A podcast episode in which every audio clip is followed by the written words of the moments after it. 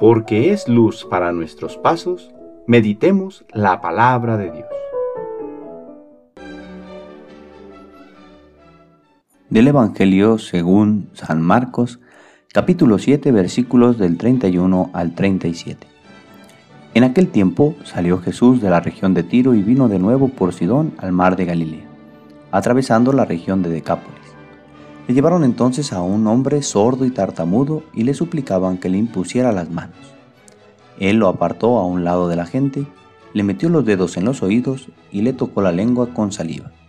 Después, mirando al cielo, suspiró y le dijo, Efetá, que quiere decir, ábrete. Al momento se le abrieron los oídos, se le soltó la traba de la lengua y empezó a hablar sin dificultad. Él les mandó que no lo dijeran a nadie, pero cuanto más se lo mandaba, ellos con más insistencia lo proclamaban. Y todos estaban asombrados y decían, qué bien lo hace todo. Hace oír a los sordos y hablar a los mudos.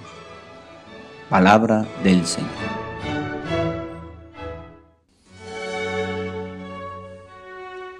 Domingo de la vigésimo tercera semana del tiempo ordinario. Hoy hay una palabra que es proclamada con gran fuerza que incluso se conserva en el idioma original y después se ofrece la traducción. Efetá, ábrete. Es un imperativo que Jesús proclama sobre aquel hombre sordo y tartamudo que se presenta ante él para alcanzar la curación, y que hoy entendemos como un imperativo que es dicho para cada uno de nosotros que nos presentamos ante él en lo íntimo de la oración como hombres limitados en nuestra capacidad de escucha y de habla. La curación de este hombre tiene una doble dirección en cuanto a la comunicación, pues Jesús restablece el diálogo entre Dios y el hombre y entre los mismos hombres. Escuchamos que Jesús va realizando su labor apostólica en la región de Decápolis, una tierra pagana que ha permanecido durante mucho tiempo indiferente a la acción del verdadero Dios.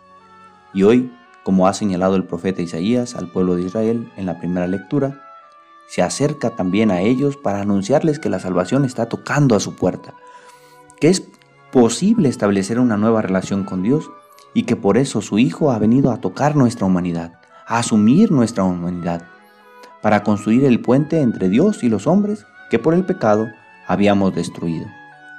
Jesús saca a aquel hombre de entre la multitud y lo lleva aparte, porque para poder escuchar a Dios es necesario apartarnos un poco del ruido que envuelve nuestro mundo, nuestro ambiente, para encontrarnos con el Dios que busca la intimidad, que busca tocarnos con su gracia para transformarnos profundamente, así como Jesús toca los oídos y la boca de aquel hombre.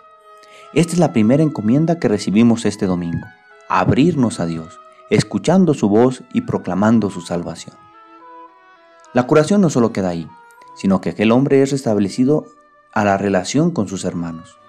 El poder comunicarnos nos debe conducir a crear una comunión con las demás personas que impulsados por la gracia estamos llamados a ver como hermanos, como nos ha dicho el apóstol Santiago en la corrección hecha en la segunda lectura, al decir que no debemos hacer acepción de personas, pues todos somos hijos de Dios y hermanos entre nosotros. Una de las lecciones que nos ha dejado la pandemia ha sido precisamente reconocer lo importante que es el contacto con los demás. Gracias a los avances de la ciencia podíamos participar, si así se le puede decir, de la misa virtualmente. Podíamos platicar un momento con nuestros familiares a través de una pantalla ante la imposibilidad de estar físicamente con ellos. Pero nunca fue igual a estar presencialmente en la misa o poder compartir los alimentos con alguien o platicar frente a frente, sentir un abrazo o un saludo con apretón de manos.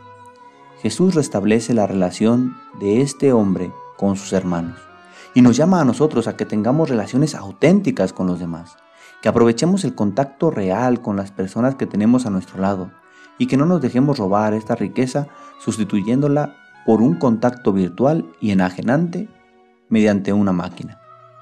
Padre, reconocemos tu amor misericordioso por nosotros.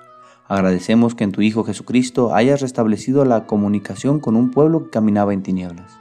Y te pedimos que seamos capaces de afinar el oído y la voz para restablecer nuestra comunicación contigo y con los hermanos.